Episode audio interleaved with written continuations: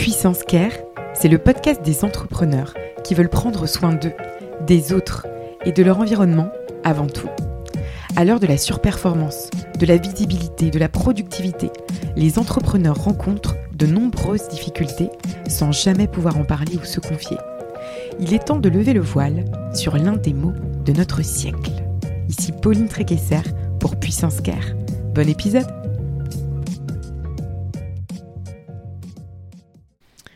Je suis ravie d'accueillir pour cet épisode Laetitia Vito, qui est directrice de Cadre Noir.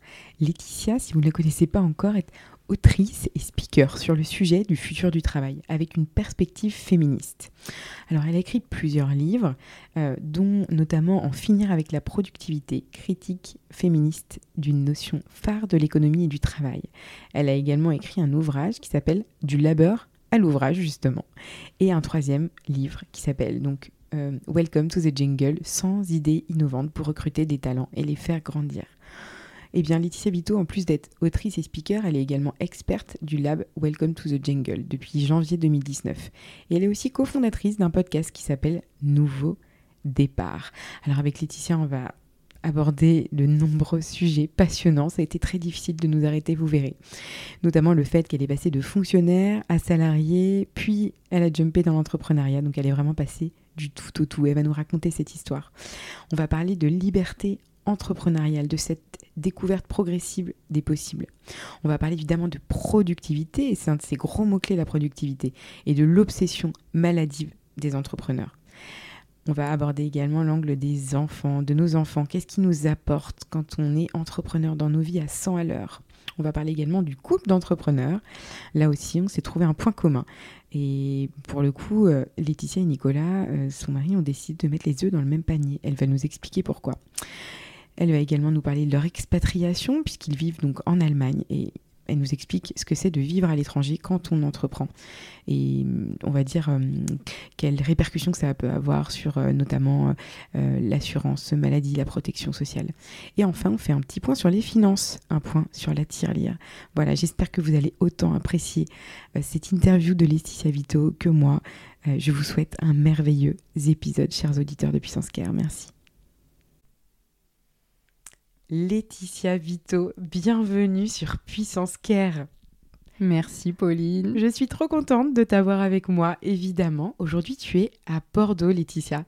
Et eh oui, et depuis que je sais que je suis à Bordeaux, je sais que je vais te voir et ça me met en joie. Bah ouais, moi aussi, je suis vraiment trop contente depuis le temps que, je voulais enregistrer ce, podcast avec toi et te voir. Euh, et ben tu sais quoi, tu es la première invitée du podcast que je reçois chez moi, à la maison. Et ouais, vous nous écoutez là, on est calé chez moi, du côté de Bordeaux, on est bien, on vient de se boire un petit thé, on a papoté. Et ça y est, on est, on est prête là à, vous parler et à vous donner un petit peu, à vous, auditeurs de Puissance Care.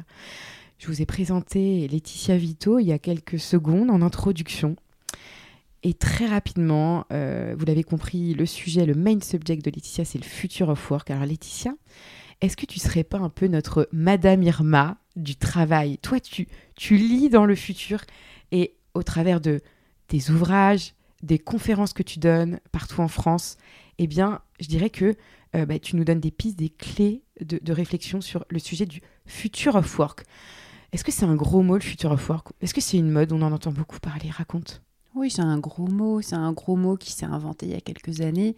Et, la réalité, c'est que je regarde aussi beaucoup le passé, je regarde surtout le passé. Je suis une passionnée d'histoire et j'adore regarder des patterns et comprendre des grandes transitions. Et pour ça, en fait, je ne lis pas euh, dans le mar de café pour, euh, pour regarder l'avenir, mais j'essaye d'être très sensible à toutes sortes de signaux qui me permettent d'interpréter ce qui est en train de se passer en mêlant des disciplines différentes. Donc c'est cette sensibilité qui va mêler plein de, disciplines, histoire, sociologie, économie, théorie des organisations, management, voilà, tous ces différents sujets, je les mêle, je les mélange, j'en fais une belle salade, et une salade avec des bons ingrédients, euh, c'est bon à manger. Ouais, tu m'étonnes, délicieux, miam miam, on en mangerait bien d'ailleurs. Écoute, c'est top. Alors, euh, Laetitia, par rapport à donc, tout ce que tu fais et toutes les activités que tu as aujourd'hui autour de ce, grand sujet qui est le, futur du travail, je pense que tu es la personne à qui je peux demander quelle est sa vision autour du care des entrepreneurs. On va parler de toi, évidemment, cet épisode, il est dédié à toi. Il y a beaucoup de podcasts où tu donnes une, une vision très macro euh, de tout ce sujet autour du futur du travail. Alors, euh, moi, je vais te parler, on a envie de parler du care, hein, des entrepreneurs ensemble, et après, on va jumper sur toi. Euh, mais j'ai envie, avant de t'entendre là-dessus, qu'est-ce que tu penses aujourd'hui de ce côté bien-être, care, santé physique et mentale des entrepreneurs? Quelle est ta vision sur ce sujet? Bah, on, a un peu la, on a un peu la même, Pauline. En plus, mm. on en parle depuis un, moment et mm. on en parlait déjà avant cet enregistrement. Tu as fait cette comparaison. Alors, tu m'as bien dit qu'il fallait pas parler des salariés, mais je vais quand même en parler. Oui. C'est que euh, les salariés, on a créé un, on a créé un cocon pour eux. C'est un cocon. D'ailleurs, ils se sont battus. Hein. On a créé. C'est pas, ça n'a pas été fait comme ça. Ils se sont battus pour, pour qu'il y ait un cocon agréable et que leur perte d'autonomie, mm. leur perte de liberté elle soit compensée par un cocon qui marche bien, mm. par du care finalement. Oui.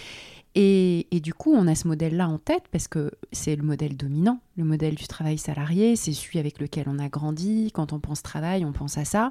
On pense à toutes ces institutions qui accompagnent le travail, qui, qui fournissent du care, que ce soit la sécurité sociale, les syndicats, les organisations, les CSE, toutes ces, euh, toutes ces institutions qui cocoonent le, salarié, euh, plus ou moins bien, hein, c'est pas toujours parfait, hein, mais il y a quand même tout un tas de trucs qui sont prévus. Mm. Et le problème de l'entrepreneur, c'est qu'il y a rien qui est prévu. C'est au contraire, on n'a que la perspective de l'entrepreneur, c'est celui qui a comme responsabilité et raison d'être, mm. celui de cocooner des salariés. Oui qui en est ou pas d'ailleurs. Exact. Et, en fait, euh, et c'est terrible parce que pour beaucoup d'entrepreneurs, d'ailleurs, euh, chefs d'entreprise qui ont des salariés et tout, ils ont un peu l'impression qu'on projette sur eux toujours l'image de salaud.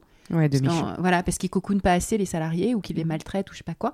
Et en fait, jamais à aucun moment on se pose la question de et, eux? Et eux? Qui s'occupe d'eux? Exactement. et donc d'avoir cette responsabilité-là de devoir prendre soin des autres Hmm. Et euh, avec toujours ce soupçon de on n'en fait pas assez, on, on exploite, on est, etc.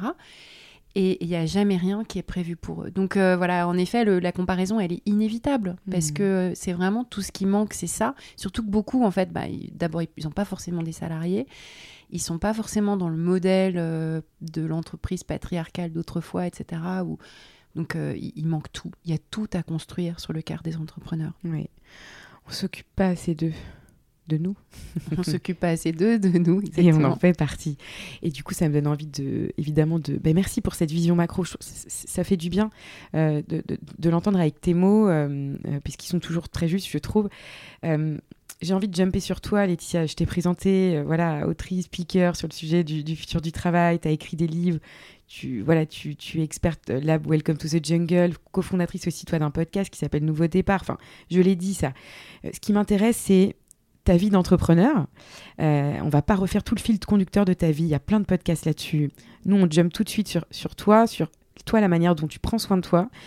Mais j'ai envie quand même de faire un, tout petit parallèle. C'est que dans ton parcours, quand même, on, sans rentrer trop dans la chronologie, tu as jumpé de, euh, de fonctionnaire à entrepreneur entrepreneuse. Je sais même pas comment on dit vraiment. Exactement. Moi, je me projetais pas du tout entrepreneur. Je me voyais pas du tout avoir cet esprit d'initiative, être capable de, de, prendre, de poser sur la table, poser mes ovaires sur la table. Ouais. je fais le parallèle avec cette expression machiste de bref. Ouais. Euh, je me voyais pas du tout là-dedans. J'étais très mm. passive. Donc j'ai passé des concours comme ça. Je me, je, me donnais le droit en passant des concours à avoir un job en fait sans avoir à demander justement, sans avoir à, à me vendre, sans avoir à me mettre en danger.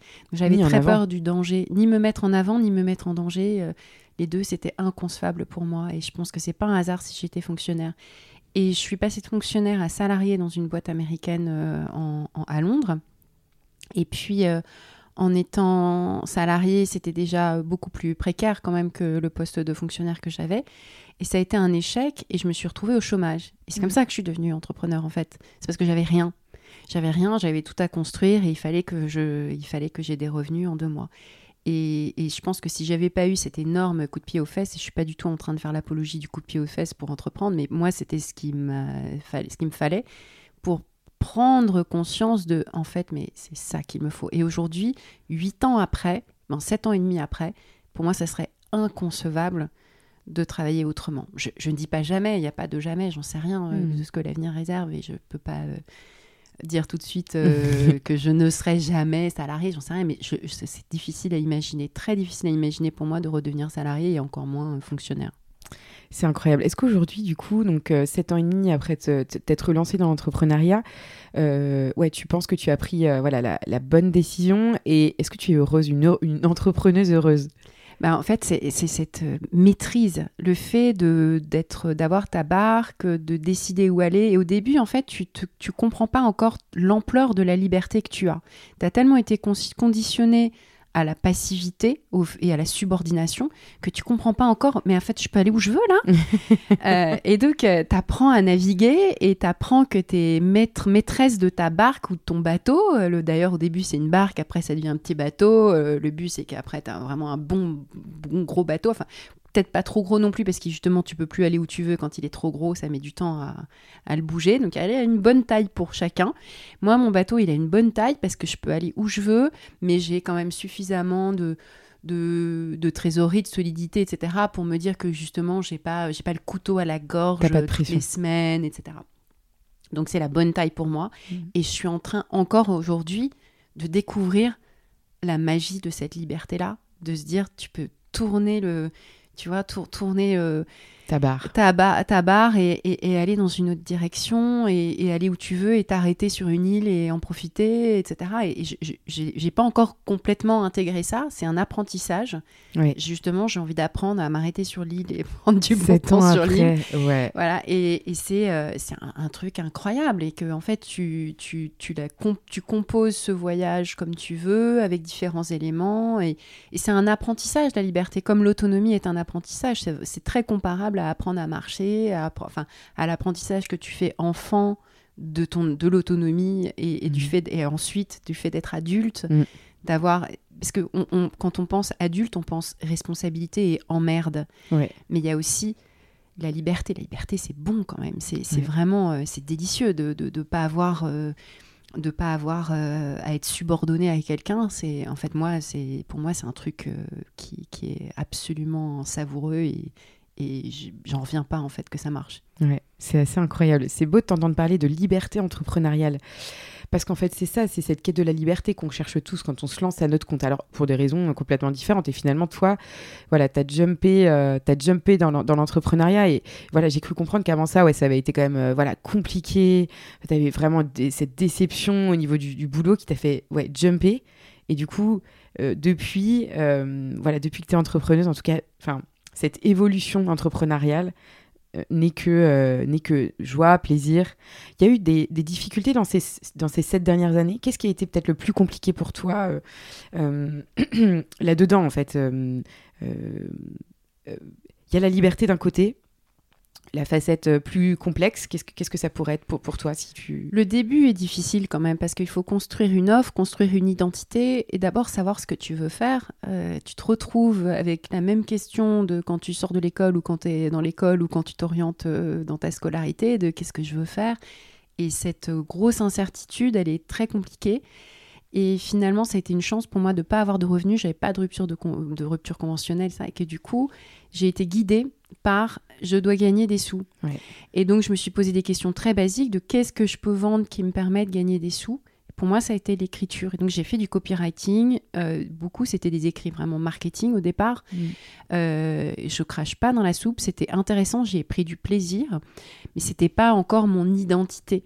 Et petit à petit, j'ai converti, enfin, j'ai remplacé euh, un travail qui était plus alimentaire un travail qui était plus long terme et qui me permettait de construire une identité et qui était plus excitant. Euh. Après, le écrit marketing, euh, c'était c'était fun et intéressant aussi. Par exemple, j'ai pas mal travaillé dans le monde du retail, de la grande distribution, et c'était super intéressant. J'ai beaucoup appris vraiment énormément appris et à un moment je me suis même posé la question est-ce que je vais dans cette direction là futur de la consommation futur du retail tu vois? C'était mm. vraiment un truc qui me passionnait comment se transforme le commerce, la distribution, et parce que derrière, tu as toutes les habitudes des gens, et donc c'est des questions qui sont culturelles, qui sont sociologiques, psychologiques, mm.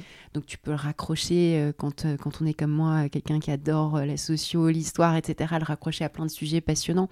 Et finalement, ça a été le travail, ça a été le travail, le sujet que j'ai choisi pour creuser un sillon et construire une identité. Et ça s'est fait par l'écrit, donc en, en écrivant sur ce sujet petit à petit, un peu pas par magie, mais tout seul.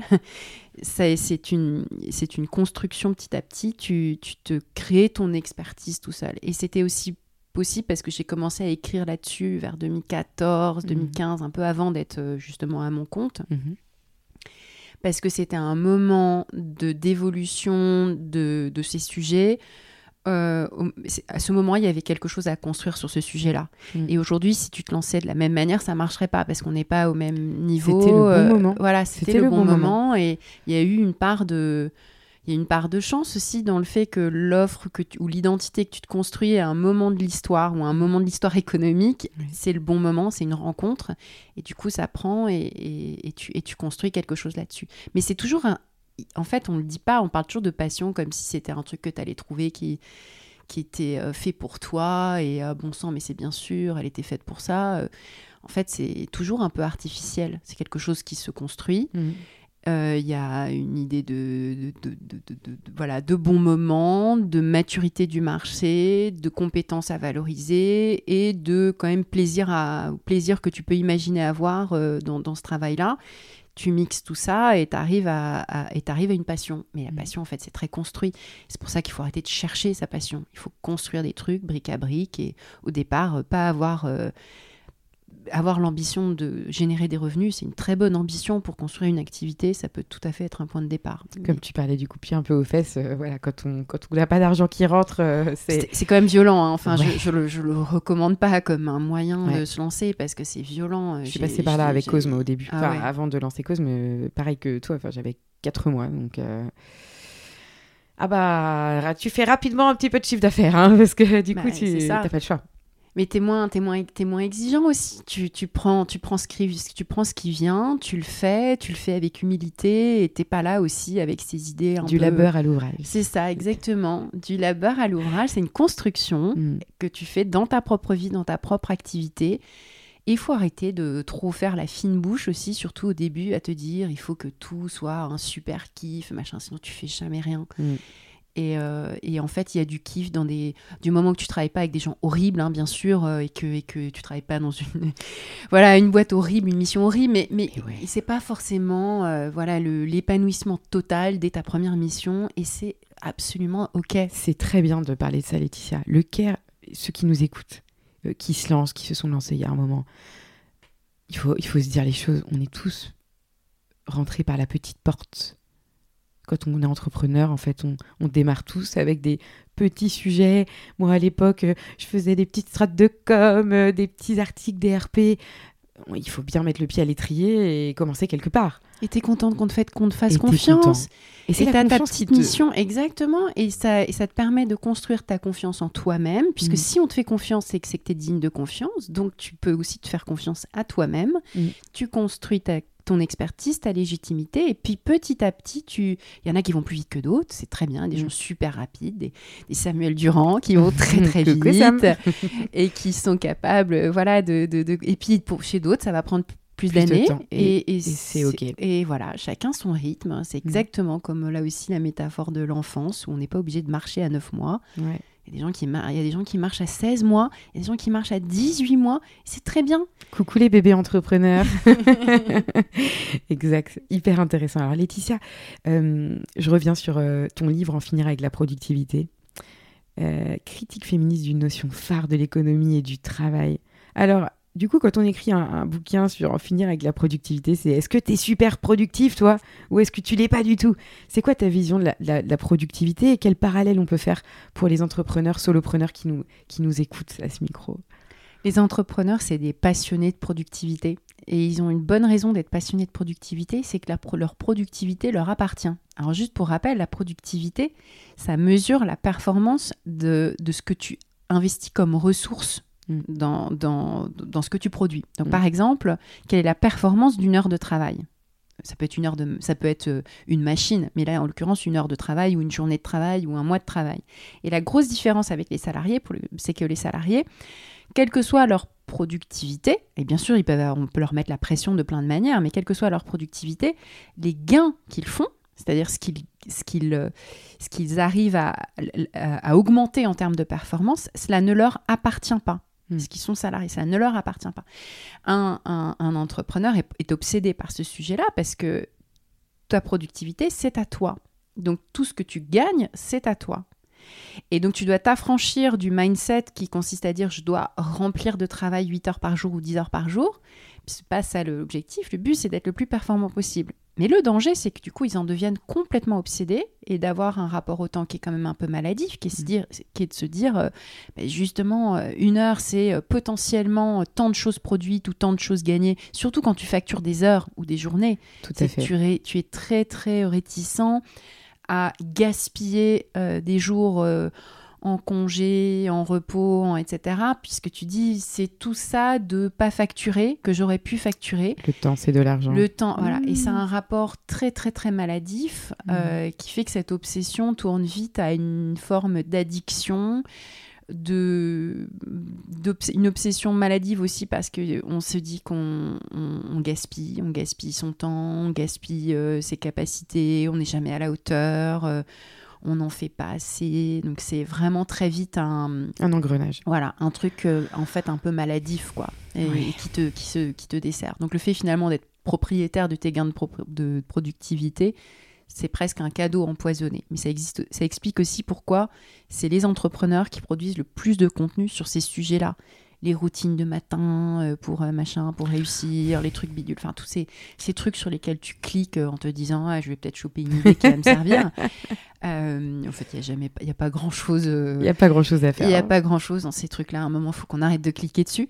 Euh, mais c'est parce que euh, c'est pas, c'est la, la population en fait la plus concernée par le sujet de la productivité. Comment Les on est plus performant, comment on Mhm. utilise mieux son temps, etc. Et à, à force de croire que on peut l'être, ben on en vient un peu à voilà quelque chose qui est vraiment très maladif. Donc maintenant, j'essaye de voilà, de me dé, euh, comment dire, de- d'être moins droguée euh, Mhm. à ce sujet-là. Et, et l'écriture de ce livre, ça a été aussi un peu un- une, une- une thérapie, surtout la, la partie euh, qui concerne le temps et le rapport au temps.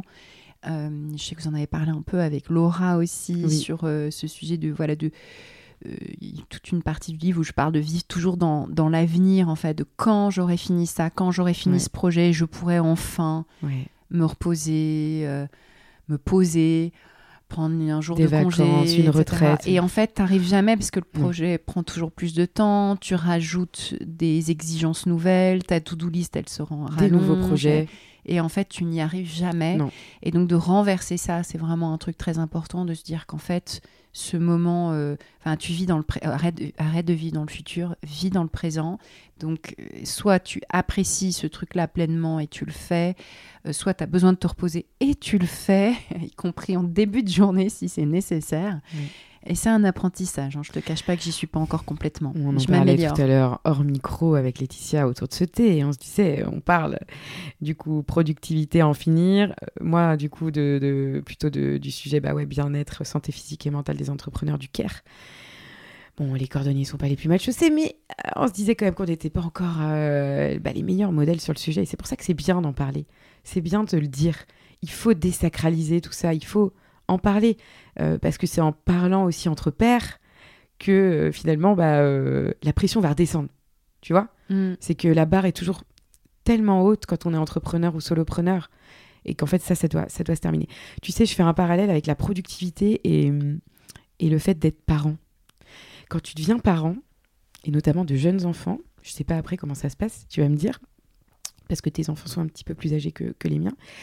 Euh, sur le volet un peu parentalité, je trouve que tu as ce truc-là de productivité encore plus. Tu, tu déposes ton. Enfin, quand, quand tu n'as pas d'enfant, c'est encore un autre sujet. Je trouve que tu peux plus aménager tes temps de travail. Si tu veux bosser le matin, tu bosses le matin. Si tu veux bosser le soir, enfin, c'est pas pareil. Quand tu as des enfants, bah, ça y est, t'es- t'as des temps où tu dois les emmener à l'école, tu dois les récupérer, ils ont des vacances scolaires. Enfin, là, tu rentres dans une spirale infernale aussi productivité où tu dois l'être encore plus. Tu dois être encore plus productif, sur, encore plus performant, alors que avant tu peux être busy, tu peux être très occupé sans être forcément très performant. Donc l'obligation de performance, de ce point de vue-là, c'est un peu un cadeau parce que tu es obligé de de oui vraiment euh, en faire plus en moins de temps euh, ce qui est le vrai sens, le sens premier de la productivité plutôt que de remplir tes journées de travail pendant des heures et des heures. Mais comme tu l'as dit c'est les temps contraints. Et ces temps contraints euh, bah, restreignent par définition ta, liberté. Et si tu les accueilles avec si tu les accueilles avec avec une bonne attitude, euh, t'en fais quelque chose de bien. Le fait de rythmer tes journées avec des rituels, de cadrer tes journées et du coup de limiter ces journées de travail, euh, surtout quand on a une personnalité un peu addicte qui a tendance à trop travailler, souvent ça fait du bien aux gens. Ils mettent un rythme dans leur vie, ça correspond souvent à un âge aussi où en vieillissant, on a aussi besoin de mieux dormir, plus dormir, de manger plus sainement parce qu'on digère moins bien, parce qu'on devient intolérant à des trucs. Enfin, tu, mm. plus tu vieillis, plus as des, des, enfin, ton corps euh, digère moins dans tous les, dans le sens premier et dans le sens métaphorique du terme. Donc, tu as besoin de, de, le rythmer de manière plus saine.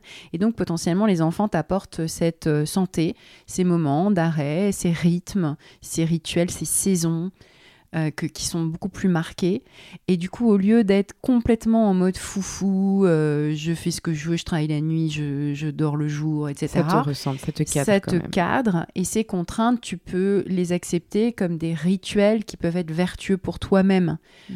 Te lever le matin, prendre un petit déjeuner ou prendre un café, parler avec tes enfants, ça te met en lien, euh, surtout quand... Moi, je sais que je pourrais vraiment rester dans le deep work pendant très longtemps. Je suis très je suis très rêveuse, donc euh, ça me ramène au réel, ça m'ancre dans la terre, ça me donne un lien humain euh, euh, physique avec voilà deux j'en ai deux et ils sont il y en a un qui est presque ado l'autre qui est ado complet 11 et 14 voilà exactement. On est et, et, ça me et c'est des rythmes voilà et c'est des rythmes plus contraints encore que les tout petits parce que les tout petits surtout quand tu as voilà les années crèche euh, tu as quand même un, peu de flexibilité horaire. Euh, les, années d'après, avec les vacances, etc., les vacances scolaires, l'école, les devoirs, euh, c'est plus, c'est encore plus cadré, mais c'est compensé par le fait que tes enfants sont plus autonomes. Oui.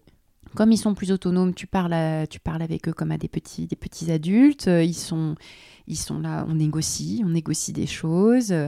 Ils peuvent t'aider aussi. Tu partages tes difficultés. Ils sont là pour toi. Euh, voilà, mon fils, il est dans une phase où il fait beaucoup de cuisine, donc il fait à manger quand il est pas malade. Génial. Quand, il, est ah pas, il est pas malade, il fait à manger. Il, manger. Euh, il m'aide, il m'amène des cafés. Euh, tu vois, c'est assez génial, c'est assez magique. Donc ce côté, voilà, de les voir grandir, où tout d'un coup, ça devient des, ça devient des alliés.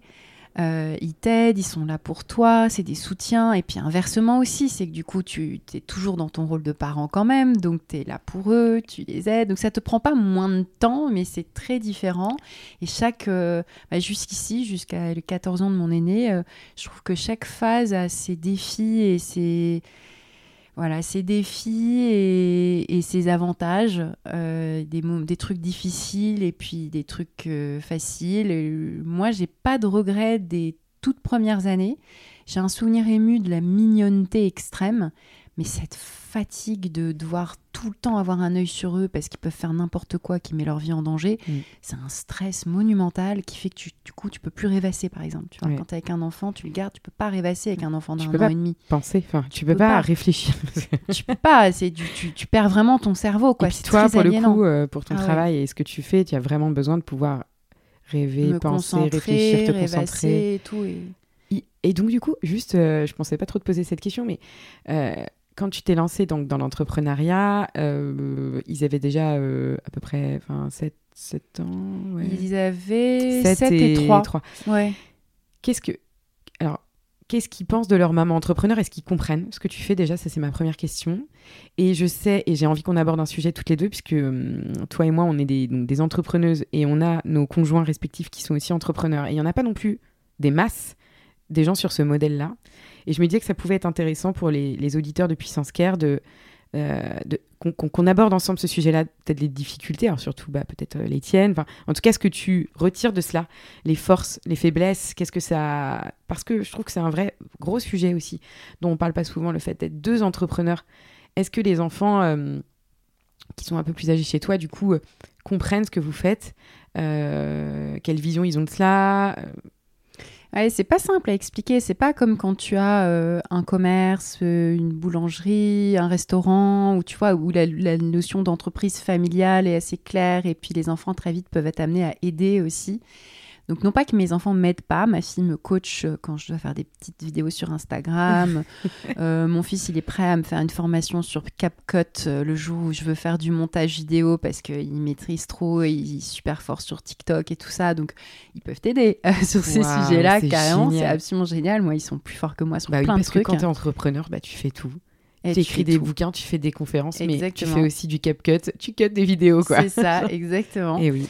Donc ils peuvent t'aider, mais comme c'est plein, c'est une pluralité d'activités, c'est pas très simple à expliquer et ils vivent dans un monde où ils ont besoin par rapport à l'école ou non pas qu'ils parlent tellement de leurs parents, hein, ça c'est pas très, trop le sujet, mais dans leur tête ils ont besoin d'une étiquette facile et du coup dans l'étiquette facile que je leur ai donnée c'est euh, écrivaine par exemple. Moi j'écris. Mm. Ah, ok d'accord, t'écris, t'écris des livres, ça je comprends, euh, mm. facile à comprendre. Après, je comprends que tu fais des conférences aussi, ok, euh, tu pars, tu vas aller parler avec euh, voilà, dans t'écris, tu parles. T'écris, tu parles, donc ça c'est assez clair. Mais après, euh, par exemple, c'est assez compliqué. Qu'est-ce que tu fais comme, c'est quoi les, les emmerdes administratives quand on se met, euh, Nicolas et moi, à faire une soirée de trucs administratifs Qu'est-ce que vous fichez? Enfin, ils comprennent pas. non, ça vraiment, c'est qu'est-ce que c'est? Ils comprennent que c'est, ils comprennent que ça a l'air d'être chiant. Ouais. et ils se disent mais qu'est-ce que c'est que ça? Mais même grand, et puis ça les intéresse pas trop trop. Mais, euh, mais en même temps, il y a quand même cette notion de une entreprise qui est familiale. Ils connaissent le nom de mon entreprise, ils, ils, ils, savent, petit à petit, noir. je leur cadre noir, cadre noir, pardon, excuse-moi, oui, ils bien connaissent, sûr, cadre noir. Ils savent ce que c'est que faire une facture. Ouais. Euh, je, je, leur partage des petits trucs comme ça. ça c'est très important la facture. Exactement, la facture. Tiens, une facture a été payée. Tiens, mmh. tu as des petites choses comme ça. Ça leur parle. Ils comprennent que je me suis salarié. Je me suis salarié de ma propre société. Mmh. Euh, voilà, tout un tas en SAS, du coup. Du, je suis en l'équivalent d'une SARL, c'est une, ouais. c'est une GmbH, c'est l'équivalent de la SARL. Oui, parce que en tu Allemagne, es en, en, Allemagne. Allemagne. Tu es, oui, je, je n'ai pas précisé exactement. Ouais. C'est bien qu'on en discute, ouais. Et alors le fait d'avoir deux, deux en couple entrepreneur, en effet, c'est quand même un vrai sujet, notamment par rapport à tout ce qui est accès au logement. Et comme on a déménagé plusieurs fois, euh, nous, l'astuce qu'on a trouvée, c'est en fait, c'est toujours un peu du storytelling, et c'est du storytelling y compris administratif. Mmh. C'est que finalement, les gens font pas la différence entre dirigeants, chefs d'entreprise. Euh, et quand tu as un statut type G, euh, GmbH ou SARL, en fait, euh, bah, ça peut être très bien être une énorme boîte euh, très solide et dont tu peux être salarié. Et comme je me suis salarié, on s'est salariés tous les deux de cette société. Super. En fait, sur le papier, tu as une fiche de paye, Mhm. t'as- ils voient pas la différence. Qu'est-ce que c'est que cette boîte Ouais. Il y a des traces sur en ligne. Ils, ils- ils- enfin, voilà. Donc, en fait, c'est du storytelling. Quand Ouais. tu comme quand tu, si tu dis bonjour, je suis précaire, mes revenus sont fluctuants. Euh, bah, tu inspires pas confiance à un bailleur, euh, voilà. Si tu as mis en place tout un système, surtout quand c'est une logique familiale, parce qu'il n'y a pas une personne Mhm. qui va être plus, euh, qui va représenter la garantie vis-à-vis d'un bailleur, bah, il faut y réfléchir. Mm. Et c'est du storytelling. Enfin, Ouais. enfin, le storytelling n'est pas le mot, hein, mais tu vois Oui, ce que je je veux dire. oui, tu mets en place une structure de telle sorte que c'est indissociable. Enfin, c'est tu. Tu sais pas, ils savent pas faire la différence. Non. Là, moi, je suis une fiche de paye. Je suis salarié en fait. Ouais. Ouais, ouais, je vois bien. Ouais, c'est incroyable. Euh, j'ai- J'aime bien, euh, j'ai- j'aime bien cette, euh, enfin, ce dont on parle, ce côté com- comment les enfants nous voient quand on est euh, entrepreneur, ce qui est intéressant chez toi, parce que moi, à 3 ans, euh, mon fils Il pose capte pas la hein, question encore, voilà, ouais. il, il comprend pas. Euh, et heureusement, sinon il serait très très fort. Mais, mais, mais j'aime bien euh, t'entendre parler de ça, de tes ados, qui, comment te perçoivent tes ados? Des fois, je sens qu'ils sont fiers de moi. Alors, c'est arrivé une fois récemment, c'était le jour de la sortie de mon livre En finir avec la productivité. J'avais Ouais. fait un bel événement et c'était un moment où je pense que je rayonnais. Tu sais, il y a des moments où tu sors un truc et tu rayonnes parce que tu es fier et du coup, il y a quelque chose qui dégage qui est très fort quand tu as travaillé euh, beaucoup sur un truc et tout d'un coup, ça sort. C'est un moment magique, c'est un moment festif. Et il y avait euh, un public euh, charmant avec beaucoup de gens que tu connais dedans, Mhm. euh, qui sont, euh, qui, c'était une ambiance vraiment magique. J'ai adoré cette soirée de sortie de mon livre. Et puis il y avait des livres, les gens pouvaient se procurer le livre et ils faisaient une petite queue pour, euh, pour que je fasse une dédicace et je parlais à chacun. Et c'est évidemment, c'est un, c'est, un truc, c'était super fier quand c'est, Oui. quand c'est à ce- sur ce moment-là, c'est vraiment un truc incroyable. Mm. Et mes enfants étaient là à la soirée. Ah, il- ah ouais, génial. Et, et ils étaient là et tu sentais à leur tête qu'ils étaient incroyablement fiers. Mm. Et eux aussi, ils ont, demandé à leur, ils ont demandé à leur père de l'argent pour en acheter un pour faire la queue avec les autres. Énorme. Et ils l'ont pas, ils l'ont pas fait parce que le père a dit non, on en a à la maison. Et donc- mais, euh, mais ils m'ont dit, tu sais, euh, euh, moi je, je suis ton fils, je suis ta fille. Ouais, c'est ah, c'est Et trop bien. ça, c'était un truc euh, vraiment incroyable. Et donc quand tu ressens ça, quand tu as cette euh, La fierté auprès ah des- de la ouais, famille. C'est vrai. c'est magique. Et Nicolas, il a vu ton évolution euh, quand tu t'es lancé et, et là, ce que tu fais aujourd'hui, il doit être très fier de toi aussi. Il me le dit pas trop, tiens. Les mecs, message. ah bah voilà, Ouais, ouais, euh, il me Nicolas, le dit euh, pas trop, il est mais temps. je sais qu'il l'est quand même. Et, et surtout, euh, justement, par rapport à cette euh, liberté et prise d'initiative. C'est-à-dire qu'au début de mon activité, j'étais beaucoup plus passive. J'attendais que les choses viennent. euh, Je faisais le travail euh, un peu avec une mentalité de salarié. euh, voilà. Et petit à petit, j'ai commencé à être un peu plus entreprenante. Et ce passage-là, cette, euh, je pense que ça, c'est comme, euh, voilà, c'est comme un parent dont un enfant devient autonome. Alors, non pas que je sois l'enfant de mon conjoint, pas du tout, hein, mais, euh, mais il m'a vu devenir plus, auto- plus autonome. Mm. Et je pense que ça, ça, ça pour, lui, c'était quelque chose de très très positif.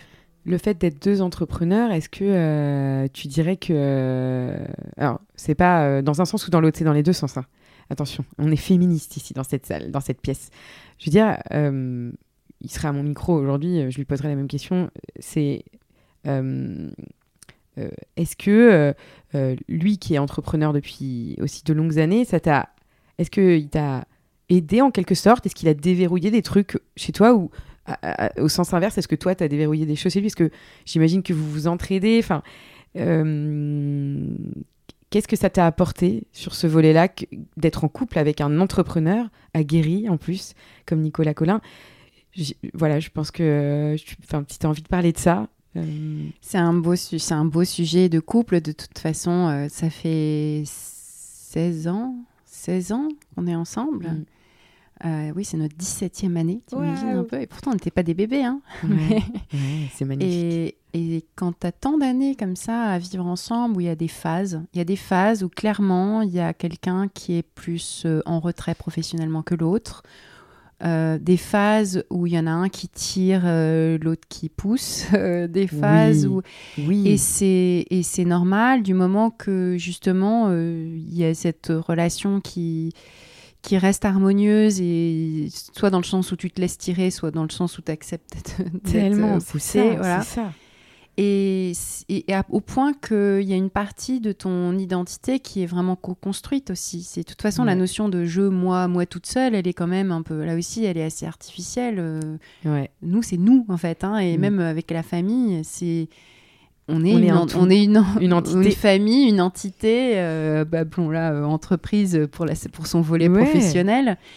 Et c'est euh, super. En fait, c'est super fort quand tu Mm. quand tu vis ça et et je sais que d- du coup euh, une partie de moi se demande qu'est-ce que qu'est-ce que je suis sans sans ma famille, sans mon conjoint. Mm. Et c'est la grande difficulté d'ailleurs des couples, euh, que ce soit une séparation ou un deuil, d'ailleurs c'est un peu le même Oui. sujet, c'est que tu as cette question, c'est pas seulement soit la douleur à l'ego, soit le Mhm. deuil, c'est la question de qui suis-je qui se pose quand tu deviens tout d'un coup tout seul. Et c'est tu dois tout reconstruire et apprendre qui tu es, comment tu fonctionnes, euh, répondre à cette question qui je suis. Je trouve qu'on arrive à se révéler sur le volet entrepreneurial aussi parce qu'on a un socle. Enfin, je parle pas de un conjoint, des enfants, euh, parce que euh, voilà, il y a plein de gens qui font le choix de, de ne pas avoir quelqu'un dans leur vie ou surtout de ne pas avoir d'enfants pour euh, de plus en plus de personnes. Mais, mais, mais quand même, finalement, euh, enfin moi je viens d'une famille d'entrepreneurs. hein, euh, mes parents à 60 ans montent encore euh, une boîte. Ça a un impact énorme c'est en fait une entreprise, être entrepreneur, ça prend tous les pans de ta vie et ça a un impact évident sur, euh, sur, sur bah, ton, ton, ton entité qui est la famille. Tu vois ce que je veux dire? C'est Et, je trouve que, euh, voilà, euh, je suis hyper d'accord avec toi sur ce que tu disais sur le côté, bah, t'en as un qui tire, t'en as un qui pousse. Finalement, t'es jamais, si t'es en couple avec tes deux entrepreneurs, t'en as jamais vraiment deux qui sont up. T'en as tout le temps un, qui est, mm. un qui est up, un qui est down. Et c'est euh, l'art de trouver cet équilibre, d'aider l'autre dans les moments où, où, il en a besoin, de, d'être de, de, fier de lui. De, et c'est vraiment un truc, ça. C'est un sujet. C'est un équilibre euh, mouvant et qui est fragile parce que parfois, si c'est trop longtemps dans un sens, c'est qu'il y en mm. a un qui est up et l'autre qui est down, bah, tu as du ressentiment qui s'accumule et ça tient plus et, et, ça craque et le couple craque. L'équilibriste. Ouais. Coucou Sandra. Exactement.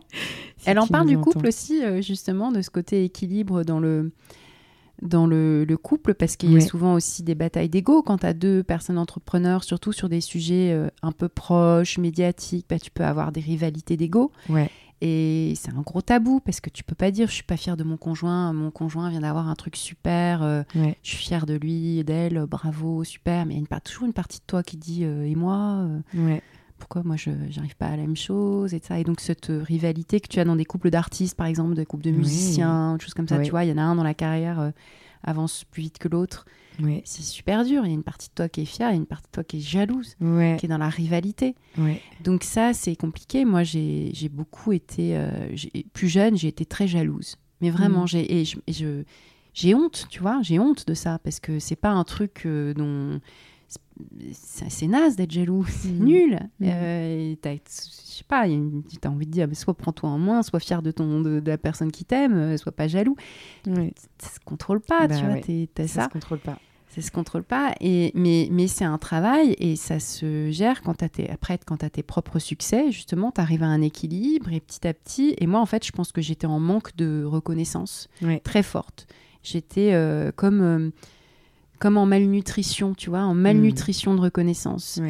Parce que, euh, parce que bah, euh, je sais pas, dans mon enfance, j'en ai pas eu beaucoup, mon adolescence non plus, il y en avait que pour mon frère, parce que j'ai un frère qui était un petit génie, donc euh, voilà. Ensuite, j'avais un conjoint qui avait beaucoup plus de reconnaissance que moi au début et qui, voilà, dont tout le monde quand on me rencontrait, c'était oh, tu es la femme de Nicolas Collin. Oh, qu'est-ce qu'il est génial ce mec et tout. Et, je n'existais qu'en tant que. Donc j'étais là, je suis passée de sœur 2 à femme 2. Et il y avait une partie de moi très ambitieuse qui ne pouvait pas le supporter. Et maintenant que un équilibre, un plus grand équilibre s'est mis parce que j'ai eu. Tu t'es révélée. Voilà, je me tu suis révélée en tant que femme entrepreneur. Euh. Il, arrive même qu'on dise à mon conjoint tu es euh, la femme de... tu es le, mari de, le, conjoint de, tu es le conjoint de Laetitia. Euh, et ça me fait vraiment marrer parce que j'ai pas oublié le, la période femme 2. Et, et, dans cet équilibre, bah, c'est beaucoup plus facile d'être fier, d'être généreux, etc. Donc ça veut dire qu'il faut quand même euh, il faut quand même trouver un équilibre où les deux ont à boire et à manger. Il n'y en a pas un qui est en malnutrition. Et c'est pour ça que le modèle des années 50, euh, moi, j'y crois pas. quoi. C'est pas un truc. Euh, parce que quand tu es systématiquement au service, que au service de l'autre, hmm. en fait, tu existes par procuration, tu vis pas pour toi-même. Et je pense que c'est. Ça veut dire que tu, tu, ouais, tu peux plus vivre en tant que sujet, tu ne vis que au service des autres, ce qui était le cas de quand même beaucoup d'épouses qui oui. que euh, vivaient par procuration pour leurs enfants. Les mm. enfants avaient ce gros truc sur l'épaule de euh, ma mère se sacrifie pour moi, elle est au service de moi, donc faut surtout pas que je la déçois parce que ah, elle vit que pour ça en fait. 40 mm. euh, ans de psychothérapie après hein, pour t'en remettre parce qu'en fait on veut à tes parents quand ils se sacrifient que pour, quand ils vivent que pour toi. Tout à fait. Donc, euh, donc voilà, donc je pense quand même qu'un couple équilibré où les deux ont des succès. Alors ça, va, ça vient, tout le monde n'est pas au top en, tout le temps, mais il faut que les deux aient leur truc à eux, que les deux aient leur euh, se soutiennent pour avoir leur propre succès, pour euh, que tout le monde mange et qu'il n'y ait pas, pas le lion qui se, sert en, qui sert en premier au dîner et puis les autres après quoi. Ouais. C'est la recherche d'un équilibre dans le couple entrepreneurial. Tu vois, je pensais pas qu'on aborderait autant cette question-là, mais en fait, il y a un sujet il y a un sujet autour du care à ce, clairement à ce niveau-là. J'avais envie de jumper un petit peu, euh, Laetitia, sur un sujet. Tu as quel âge? 44 ans. Tu as 44 ans et, je sais que dans tes nombreuses activités, dans les médias sur lesquels tu travailles, tu t'interroges aussi pas mal beaucoup, alors évidemment sur le sujet de, euh, de, la femme, euh, mais, et du féminisme au sens euh, plus macro, et également aussi au sujet de, de, la femme qui, qui vieillit. J'entends par là, toi, alors tu n'es pas vieille, et qu'est-ce que la vieillesse, mais comment tu prépares la suite? Comment tu prépares la suite en tant qu'entrepreneur C'est-à-dire, euh, euh, comment tu te mets en sécurité hmm. Tu vois, on, parlait d'argent. Je sais que pour toi, c'est génial. Je, suis très contente de t'avoir au micro parce que je sais ô, combien aussi les questions d'argent euh, t'interpellent. Tu travailles là-dessus. comment tu te sécurises? Comment est-ce que tu fais en sorte que d'être confortable et de préparer la suite. La retraite, enfin, en tant qu'entrepreneur, là, enfin, c'est, quels sont, c'est quoi les tips que, que que tu t'appliques, que tu pourrais donner Grande question, et ça, je sais que tu en as beaucoup parlé déjà de la prévoyance, et ça, c'est un sujet auquel je pense on pense plus quand on commence à avoir la quarantaine que la trentaine. Comme quoi, c'est, on a peut-être tort, puisque on peut tout à fait être malade à la trentaine et pas forcément à la quarantaine. Hein. Donc la prévoyance, c'est tout du long. Et, mais, mais justement, du coup, le sujet, c'est que c'est pas si différent. C'est que en, les années passant, bah, tu te rends compte qu'en fait, tu es la même. Enfin, tu es pareil. Mmh. Euh, Dix ans tout pile depuis que Tu vois, et c'est dingue. En fait, aucune différence. Je me rappelle très bien de quand j'avais ton âge. Euh, tu vois, pareil. Euh, par contre, ta probabilité d'avoir des soucis de santé augmente, mais tu vois, la preuve que c'est pas lié à l'âge, c'est que on peut avoir ça plus jeune aussi. Mais oui, tu apprends peut-être davantage la vulnérabilité. tu apprends t'apprends peut-être mieux à gérer des limites, euh, t'apprends à mieux te reposer ou des choses comme ça. Et encore, tu te laisses toujours emporter. Finalement, en fait, si, c'est complètement artificiel, c'est une construction artificielle, l'âge dans le regard des autres, en fait, t'es toujours je, t'es toujours moi. Et euh, avec euh, la même énergie, avec la même envie de faire des choses, euh, la même naïveté. moi, j'ai envie de cultiver cette naïveté, cette envie de faire des trucs nouveaux. Je me, pose toujours la question. Je sais, je sais pas ce que je vais faire quand je serai plus grande. je sais toujours pas ce que je vais faire quand je serai plus grande. Euh, donc c'est cultiver ce truc-là, ce drive euh, au moment où tu, mm. au, fur et à mesure où les années passent, c'est peut-être la meilleure manière de prendre soin de toi que de rester dans ces questionnements, dans cette naïveté, dans ce côté enfant, en fait, garder l'enfant en toi. Alors après, pas trop préparé, mais tu as raison sur l'aspect euh, financier. Euh, on a parlé de prévoyance à l'instant, mais il y a aussi cet aspect, euh, bah, en effet, si tu n'as rien mis de côté, que bah, tu, ça, ça, sera de plus en plus compliqué vis-à-vis des institutions, mmh. c'est-à-dire prendre des emprunts, euh, t'assurer, t'assurer coûte plus cher. C'est, c'est complètement. Alors moi, l'assurance santé, malheureusement, je ne suis pas à la sécurité sociale, donc j'ai une assurance santé privée. Je pas le choix en Allemagne, parce que je, suis en Allemagne. Je, le redis. C'est un peu comme les États-Unis. Euh, tu, quand tu es entrepreneur, donc t'as pas le système public. D'une certaine manière, comme le système public est assez pourri. Euh, ça a des, du bon côté d'être du, mm. privé parce que tu es soigné un peu plus facilement et si tu arrives un gros pépin, tu seras mieux soigné. Mais, mais ça coûte très très cher. Donc c'est de l'argent qui est vraiment pris tous les mois comme un loyer. Euh, euh, tu vois, pour tout te dire, pour toute la famille, euh, dans nos tranches d'âge, en gros, il faut compter 1500 euros par mois pour être couvert avec l'équivalent d'une sécu mutuelle. Quoi.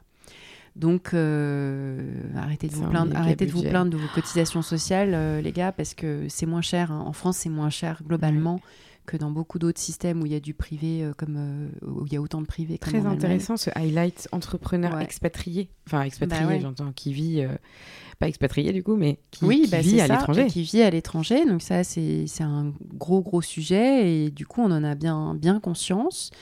donc on est bien couvert, on le sait, et on sait qu'il faut qu'on génère suffisamment de chiffre d'affaires pour continuer à payer notre assurance santé et que le jour où ça commence à aller mal, il faudra avant que ça commence à aller mal, euh, soit qu'on change de pays, soit qu'on ait bien mis, euh, mis en place tout un système de prévoyance qui tient la route. quoi. Et euh, bah, ça veut dire, euh, après, on peut parler d'argent pendant. Je pense que ça pourrait faire un, ça pourrait faire un podcast entier. Hein, Oui. Mais c'est, euh, bah, commencer à investir, euh, c'est avoir un logement. Donc nous, on réfléchit à se prendre un petit appart en France pour quand nos enfants seront plus à la maison. Alors on a encore le temps de voir venir. hein. Mm. Mais ça sera une épargne forcée. Et puis ce sera un logement dans lequel on pourra vivre. pas forcément à la retraite d'ailleurs, parce que je pense qu'on continuera à travailler même assez longtemps. Mais en tout cas d'avoir ça qui nous, qui nous sécurise. Et puis euh, bah, petit à petit, euh, une épargne plus grande. Nous, on n'a pas, de, on n'a pas tant de côté que ça parce qu'on n'a pas, on pas d'héritage en fait. Donc euh, voilà, là aussi, euh, vaste question euh, d'inégalité qui fait que même quand tu as des bons revenus, bah, euh, si tu n'as pas de, de gros apports, par exemple par rapport à, la, à acheter de l'immobilier, Oui. Bah, bien que du moins on est dans la tranche d'âge des gens qui ont profité de tout, mais comme on n'avait pas d'apport quand on a commencé nos entreprises, Mm. bah, nous on n'avait pas cette possibilité d'acheter un appart à Paris qui nous aurait permis de faire euh, une très belle plus-value euh, avec les Mm. années. Donc on, on est plus jeune que notre Mm. âge du point de vue financier et on est plus proche des problématiques des trentenaires qui se trouvent euh, avec des logements plus petits, avec euh, des opportunités dans l'immobilier qui sont plus petites Mm. parce qu'on n'avait pas d'apport. Ouais. euh, Et tu vois, je trouve que dans la vie d'un entrepreneur, du coup, t'as, je trouve, enfin, je- moi, je ressens que tu as un peu de temps. T'as- tu démarres, euh, t'as pas d'argent, t'as pas de trésorerie, euh, tu galères. Et tu as une autre problématique qui est que tu commences à faire de l'argent, donc tu commences à gagner ta vie, à pouvoir épargner un petit peu et tout ça, mais t'as pas le temps de te renseigner sur où est-ce que j'investis, qu'est-ce que je fais de cet argent que je gagne, il dort, c'est nul. Euh, et en fait, l'entrepreneur n'a pas le temps de se former à, à ça. Et Oui ça, c'est un sujet. Eh oui et non, parce que quand tu commences à structurer ton organisation, les considérations financières font partie du montage que tu fais. Mm. C'est-à-dire quel statut, quel statut tu choisis, comment tu te rémunères, est-ce que tu te rémunères en dividendes, est-ce que tu te rémunères en salaire, si tu te salaries, pourquoi? En fait, tu as des questions de riches, même quand tu n'es pas si riche que ça, des questions de riches d'optimisation fiscale. Ouais. Euh, parce que euh, tu vas pas être débile. Euh, de toute façon, t'es pas salarié, t'as pas, tout- pas le cocon du salarié, donc euh, il faut quand même pas que tu prennes des mauvaises décisions. Et donc il y a des moments, des phases de la vie de ton activité où tu vas basculer sur un autre statut, où tu vas, bah, de toute façon, tu parles à un comptable, tu peux parler à un fiscaliste, tu peux parler. Et, des sur- et en plus, quand tu changes de pays où tu connais pas les systèmes, tu es obligé de te renseigner. Oh oui.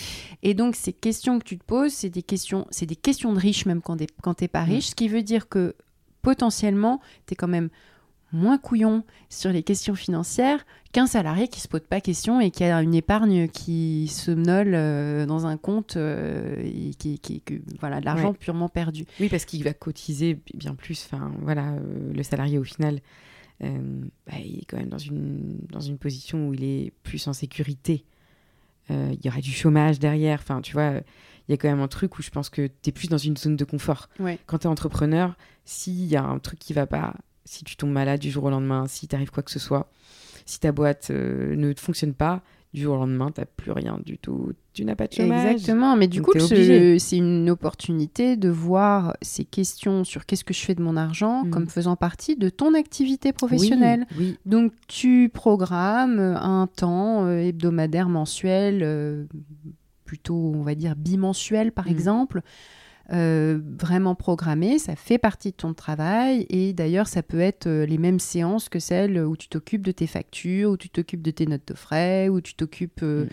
de ton de, de- de tes questions fiscales, euh, voilà. Le et volet admin. voilà, le volet le volet admin argent en fait. Tu mets Mhm. admin argent en même temps, surtout si ça t'excite pas à la base. Et puis, euh, et puis tu peux préparer un petit volet. euh, je me renseigne, j'apprends. Et puis là aussi, à intervalles réguliers, tu te fais soit un rendez-vous avec des professionnels, soit euh, un moment où tu fais des lectures et où tu te renseignes. Il y a tellement de nouveaux médias qui se sont Ouais. créés, il y a tellement de choses qui sont beaucoup mieux que ce qu'on pouvait lire dans les médias, dans les médias de mecs, on va dire, euh, Ouais. qui, qui, qui, voilà, qui te faisaient pas envie, et dans lesquels tu n'avais pas envie d'ouvrir euh, les, les pages saumon et les Il y a machins. plein de nouveaux euh, médias tu là. sais, ces, tu sais, ces vieilles pages des journaux papier, type Le Figaro, et les pages que lisait mon père quand j'étais petite, avec des plein de chiffres, tu sais, puis tu es là, genre, Eh, qu'est-ce que c'est que ce truc, quelle horreur et, et tu imagines encore ces pages saumon du, du Figaro ou du FT ou je sais pas quoi, tu dis, c'est ça les médias financiers, quelle horreur. Alors, soit tu te dis, c'est pour les riches, soit tu te dis, c'est Ouais. pour les mecs, et tu regardes, tu jettes, mais jamais le nez dedans et tu connais rien, et tu te dis, j'y connais rien. Ouais. Et ça, c'est en train d'être complètement disrupté par plein de nouveaux acteurs, Ouais. par plein, de- notamment des femmes qui ont, pas que des femmes, hein, je pense à Mm. Johan Lopez qui a créé la newsletter Snowball euh, début 2020, en Je deux ans et demi, il a créé un empire, c'est la plus grosse newsletter Substack euh, en France. Bonjour Johan. Ah bah, je vais m'inscrire. hein. Euh, voilà, Inscrivez-vous il aussi. a, euh, ouais, bon, il, il a, il a créé tellement de contenu que je, après deux ans et demi, c'est même difficile de dire combien de newsletters sont parus. Il a créé un média, il a embauché quelqu'un.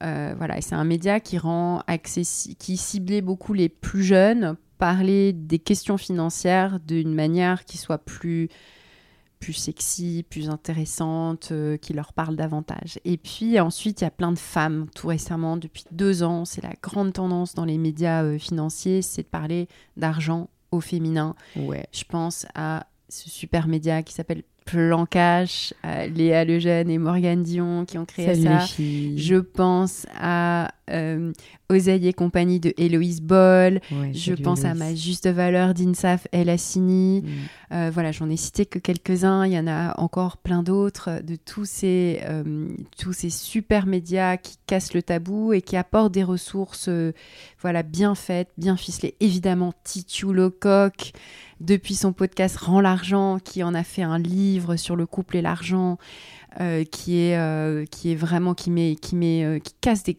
grands tabous euh, concernant l'argent des femmes, parce qu'il faut quand même le dire, l'argent des femmes, c'est pas la même chose que l'argent Oh, des hommes. oui. Bonjour les Elles femmes en ont entrepreneurs moins. qui nous écoutent. Elles en ont moins et elles gèrent, euh, elles gèrent la misère. Et ce qui est dingue dans les couples d'ailleurs, c'est que quand il n'y a pas beaucoup d'argent, c'est les femmes qui s'en occupent. Ça s'appelle la gestion de la misère. Parce qu'elles sont bien. On leur met la responsabilité de gérer un budget. Elles sont vraiment bien capables de serrer la ceinture et d'ailleurs de se sacrifier elles-mêmes pour qui a mangé pour les autres, en gros. Euh, C'était déjà le cas dans les familles ouvrières euh, pauvres. C'est les femmes qui géraient le budget. Par contre, dès qu'il y a de l'argent, c'est les hommes qui gèrent l'argent, qui gèrent les relations avec les conseillers patrimoniaux, avec les conseillers de gestion, avec euh, les notaires, avec euh, voilà tous les experts. Dès qu'il y a de l'argent, c'est les hommes. Et c'est vraiment une courbe. Il y a une corrélation très nette. Voilà, plus il y a de l'argent, plus c'est les hommes qui ont les mains, qui ont la main dessus. Moins il y a d'argent, plus c'est les femmes qui gèrent la misère. Énorme sujet. Euh, et, et du coup, on peut pas dire que les femmes savent pas gérer l'argent. C'est pas vrai. Elles savent gérer l'argent quand il y en a pas. Historiquement, euh, voilà. Voilà. Ouais, Et- bah, et c'est plus dans dur. l'adversité. Eh c'est oui, beaucoup Eh plus oui, dur. eh Et C'est ouais. beaucoup plus dur de, de- de- de se débrouiller pour qu'il y ait à manger pour tout le monde quand il n'y a pas d'argent. Ça veut dire qu'en fait, en vrai, euh, historiquement, il y a beaucoup plus de compétences financières du côté féminin que masculin, en vrai. Il faut Ouais, arrêter de dire que les femmes, elles sou. savent pas gérer. Exactement. Elles savent très, Yes. très bien gérer. En revanche, l'argent, il est accaparé par des boys clubs, euh, pareil, dès que dès, dès qu'il y en a beaucoup. Donc euh, maintenant, c'est un combat euh, de pouvoir, en fait. C'est que le pouvoir économique, Eh oui. il faut, il faut s'en emparer davantage. Mesdames qui nous écoutez, femmes entrepreneurs, n'hésitez pas à deviser facturer comme il faut à votre juste valeur. y compris dans votre couple aussi. Alors, il ne s'agit pas de facturer son conjoint, mais il s'agit de mieux répartir les ressources de Mhm. manière à ce que, ce, à ce que cette richesse n'aille pas que d'un côté? Le message est passé, ma chère Laetitia Vito. J'ai envie de te poser la question fatidique. On avait dit, ouais, on va faire un peu moins longtemps qu'une heure. Tu parles. On n'arrive pas à se quitter aujourd'hui. On est là, on est bien, on est à Bordeaux, dans une petite pièce avec des petits plaids. On est bien, on est bien. Vous voyez pas tout. C'est la magie de l'audio. Ma chère Laetitia, après tous les sujets qu'on vient d'aborder toutes les deux, j'ai envie de te poser ma grande question, puissance care.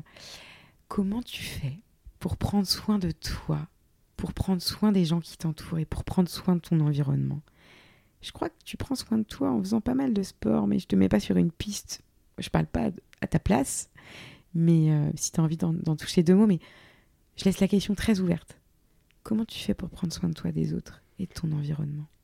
Alors, on dit toujours qu'il faut prendre soin de soi pour mieux prendre soin des autres, mais des fois, en fait, on peut pas. Parce que quand on est, euh, quand on a, euh, voilà, des parents. euh, moi, j'ai perdu mon père il y a un an et demi. Et, bah, des fois, oui, c'était pas possible de faire ma séance de yoga parce que l'horaire du centre de soins palliatifs, c'est celui-là, et après, t'es cassé, etc. Donc là aussi, c'est des phases. On n'est pas toujours bon en tout et c'est pas grave. Des fois, tu es plus dans le quart des autres que dans le quart de toi. Mais tu le gardes, euh, tu, tu gardes cette notion d'équilibre en tête et à un moment où euh, bah, tu t'arrêtes et prendre soin de soi, c'est juste euh, ne rien faire pendant un moment. Et euh, tu vas pas. Moi, j'étais une très grande sportive. Je dis j'étais parce que là, depuis quelques temps, j'en fais beaucoup moins parce que il y a des gens qui ont besoin de moi dans ma famille et je suis plus dans le quart des autres que dans le quart de moi en ce moment quand, sur le temps que j'arrive à dégager. Mais je sais que je vais y revenir et on peut toujours y revenir euh, à fond. euh, et j'essaye d'avoir un minimum syndical. Mm. Minimum syndical, quand j'ai vraiment pas le temps, c'est de faire des planches. Ouais. Euh, donc je me fais mes petites planches pour gainer du gainage, une petite séance de Mm. gainage. Et j'en fais 3-4 Ça, ça t'évade. séances. Ah non, non, c'est quelques minutes, hein, c'est très dur. Tu peux pas t'évader hein, quand tu fais, euh, quand tu fais la, le- la séance de gainage euh, une minute et tu, tu l'as genre, ah, j'en peux plus, quoi. C'est ins- c'est insoutenable. Mais c'est le truc le plus efficace en termes de. pour te muscler. euh, Mm. Pour te muscler en 3 minutes. Ouais, moi, je te fais une petite série de, Oh, planches comme ça. Franchement, 3 minutes, t'en fais pas 20 hein, de ça. Euh, après, le yoga, j'adore, mais ça, il faut. J'aime bien avoir un peu plus de temps parce que tu Mm. fais plusieurs postures, tu fais des mouvements. C'est moins intense, même si c'est intense, hein, mais c'est moins intense que le gainage. Mm. Voilà, le gainage, c'est le minimum syndical. Ouais. Et quand tu as un peu plus de temps, alors. euh, Alors, bah, quand j'ai un peu plus de temps, je me fais une vraie séance d'une heure de, ména- de ménage. Ah c'est marrant, le ménage, on a dit qu'on en parlait, mais en fait, le ménage, c'est complètement dingue. le ménage, c'est mon tu care. prendre soin de toi. Eh ben vas-y, Eh ben bah, voilà. Alors, euh, je, déteste, euh, je, je- je déteste avoir des corvées ménagères. Je vais pas dire que j'aime ça. Et les corvées ménagères, attention, c'est le gros piège. Ça peut t'enfoncer parce que ça te prend du temps pour, que tu pourrais utiliser pour développer une activité économique et que euh, il faut surtout pas être le, voilà, être l'esclave des corvées ménagères. Donc c'est un énorme, en général, c'est un énorme piège, surtout en début de carrière. Mais il y a un moment, moi, je suis tellement dans ma tête et je suis tellement devant mon ordinateur et je suis tellement les fesses sur, ma, sur, le, sur mon, mon fauteuil derrière mon ordinateur et dans ma tête que je pourrais vraiment ne pas bouger pendant des heures. Et du coup, plutôt que de voir le ménage comme cette corvée infâme que, euh, qui me bloque dans la vie, euh, j'ai décidé que euh, d'aller pendre de- des lessives et de temps en temps passer un coup d'aspirateur et faire un coup de ménage, c'était ce qui me faisait bouger le plus. Énorme. Et donc, euh, bah, moi, j'ai des escaliers dans ma maison. Donc, euh, et le- la machine à laver le linge est en bas. Donc, quand je descends euh, pente des lessives, et, que- et surtout quand je monte pour ranger le linge, et ben ça me fait monter comme ça 10-15 C'est vrai fois. qu'on est sédentaire. hein. Et voilà. Et, et du coup, ça, ne suffit pas de faire une séance de sport euh, Mm. ni deux fois par semaine, ni même une fois par jour. En fait, il faudrait idéalement bouger plusieurs fois par heure, ce qu'on Mm. ne fait pas. Non. Et ce sont ces micro-mouvements, ces petits mouvements, et surtout quand on bosse de chez soi, qu'on ne fait plus. Et c'est ceux-là, mis bout à bout, qui sont pratiquement plus vertueux pour ta santé que la séance que tu vas réussir à dégager d'une demi-heure de yoga dans ta journée. Et donc, c'est très important de te lever beaucoup. Donc, tu peux te lever pour aller te faire un thé, pour aller aux toilettes, euh, parce que c'est bien, parce que plus tu bois, plus tu vas aux toilettes, donc ça te fait bouger deux fois. Euh, te lever si tu as la présence d'esprit de te dire je me lève, je m'étire et je le fais toutes les heures, si tu utilises la méthode Pomodoro et qu'au Oui, bout de 25 20 minutes, minutes, tu te lèves, etc. Euh, mais euh, moi, je te dis, je, je fais, je fais des lessives. Donc, euh, dans, dans ma to-do, j'ai mes lessives, j'ai mes trucs, des petites tâches, euh, des petites corvées ménagères. Faire des courses, euh, comme j'ai pas de magasin à proximité, ça veut dire que je prends le vélo. Je prends le vélo, je vais vite parce que je veux pas prendre, je veux pas prendre une heure et demie pour faire des courses non plus. Donc, donc je prends le vélo, ça me fait sortir Tu et bouges. du coup, voilà, tu bouges. Et il y a une, un- après, il faut quand même que ce soit bien partagé dans le foyer. Il faut pas que ce soit toujours la même personne qui fasse toutes les corvées. Et encore une fois, je mets vraiment beaucoup de de précautions quand je parle du ménage, euh, surtout au féminin. Étant féministe, euh, je veux pas qu'on croie que c'est euh, voilà que c'est forcément un truc C'est bien. bien que tu le précises. Mais euh, mais voilà, c'est ta dis, manière à toi de prendre soin de toi. De, mais c'est nouveau, hein, parce que je déteste Ouais. ça. Et puis, je, franchement, j'ai même pas envie de le dire dans un podcast. Mais, Mais voilà, ça permet de bouger. Et de toute façon, généralement, tout ce qui permet de bouger, et quand on parle tout le temps d'intégration, puisqu'on dit, voilà, on fait tout, euh, on intègre le privé, le perso et tout, Mm. et ben l'intégrer de cette manière-là, ça te permet de sortir de la sédentarité, d'être quand même plus actif. Et Mm. quand on pense à nos grands-mères qui faisaient que ça, qui faisaient du ménage toute la journée, elles étaient sacrément costaudes. Ma grand-mère, euh, qui n'a jamais bossé, ma grand-mère allemande, elle, euh, elle faisait énormément de ménage. Et je me souviens av- avoir, euh, quand j'étais euh, plus jeune, beaucoup de mépris pour ça. Je me oh, elle a pas- Mm. tu vois, ce, ce truc horrible où tu, éprouves, tu méprises des gens qui n'ont pas de carrière professionnelle, Mmh. c'est vraiment horrible. Et en fait, bah, maintenant, maintenant que je regarde les choses autrement, cette grand-mère décédée, je me rends compte qu'elle était très entreprenante, qu'elle faisait beaucoup de choses. Et euh, qu'est-ce qu'elle était forte en ménage. Elle faisait tellement de trucs, elle était euh, hyper Super entreprenante. Quoi. Elle faisait... euh, et alors, elle était, elle était costaud, tu vois. C'était une activité physique intense. Elle faisait pas de sport, mais elle faisait du ménage. Et Wow. ça, là, Donc ce petit côté entreprenante, euh, peut-être que tu vois. Finalement, on a OK. Et donc OK, le ménage, ben j'adore. Je, je- tu vois, on le dit pas souvent au micro, donc euh, je suis assez fan de, de, de- de cette idée. OK, c'est la manière dont toi tu prends soin de toi et ça c'est bien.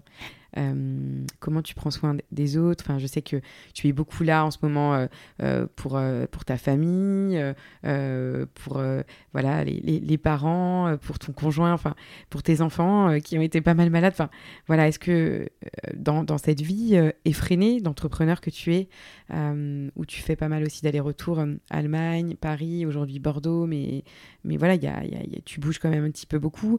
Pour toi, c'est peut-être aussi un sas de, de décompression que de, que de bouger. Euh, voilà, comment comment t'alloues ton temps, comment tu prends soin des autres et de ton environnement. On peut clôturer là-dessus si tu veux. Samedi dernier, j'ai passé 4 heures avec mon fils à jouer au Monopoly. Oh au Monopoly yes. Stranger Things. Euh, et j'ai toujours détesté les jeux de société, c'est pas du tout mon truc et tout, mais c'était fun, on s'est marré, kiffé. c'était c'était vraiment chouette. J'ai laissé le téléphone de côté, même mes livres, même mes, tu vois, tous les, les activités que j'aurais spontanément envie de faire. Tu t'es laissé tu te laisses aller sur des activités qui sont pas ton truc. Avec ma fille, ça pourrait être euh, aller faire du shopping alors que j'aime pas ça. Et en fait, euh, tu les kiffes tellement tes enfants et ils sont et, et en fait tu t'arrives à trouver comme ça des activités où vous faites plaisir euh, Ça fait du tous bien de les pas deux. contrôler. Ça fait du bien de pas contrôler de et de pas, être choisir. enfin de Voilà, pas être de en pas- lead sur le exactement. sujet. Exactement. Et tu te laisses entraîner. Et donc, se laisser entraîner sur des activités qui sont pas forcément les tiennes. Euh, là aussi, je le dis avec plein de prudence parce que beaucoup de femmes font ça toujours et des fois, il faut au contraire aller vers les activités qui sont à toi. Mais moi, c'était l'inverse. Je suis tout le temps à faire mes trucs à moi Mm. et c'est bien je- de me laisser l'idée par mes enfants qui sont plus grands maintenant et qui m'amènent dans des trucs. Et ça, je voudrais en faire plus. C'est comme ça que je peux prendre soin d'eux, c'est en les laissant me diriger. Magnifique, j'adore cette petite conclusion. Je me demande si on va pas se quitter là-dessus, Laetitia. Qu'est-ce que tu en penses?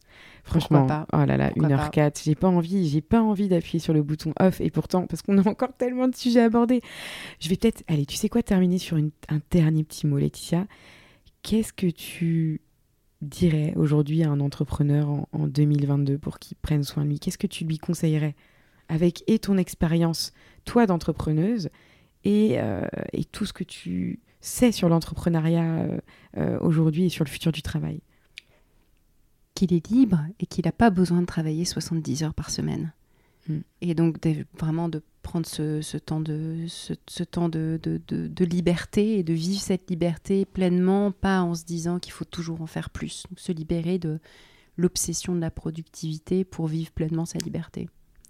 Laetitia, un bonheur de t'avoir à mon micro. Je suis très très heureuse que tu aies accepté de passer sur Puissance Car. J'espère que vous, chers auditeurs, avez passé un bon moment en notre compagnie et en la compagnie de Laetitia.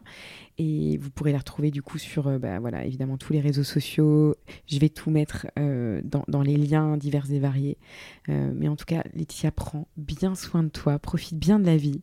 Et je te dis à Merci. Pauline, prends soin de toi. Ouais, bravo. Merci encore. Salut. Merci beaucoup pour votre écoute. Vous pouvez me retrouver sur Instagram à Puissance Care ou sur LinkedIn à Pauline Tréquesser. Ce podcast vous plaît? Vous voulez me soutenir? N'hésitez pas à noter le podcast 5 étoiles sur Apple Podcast. Take care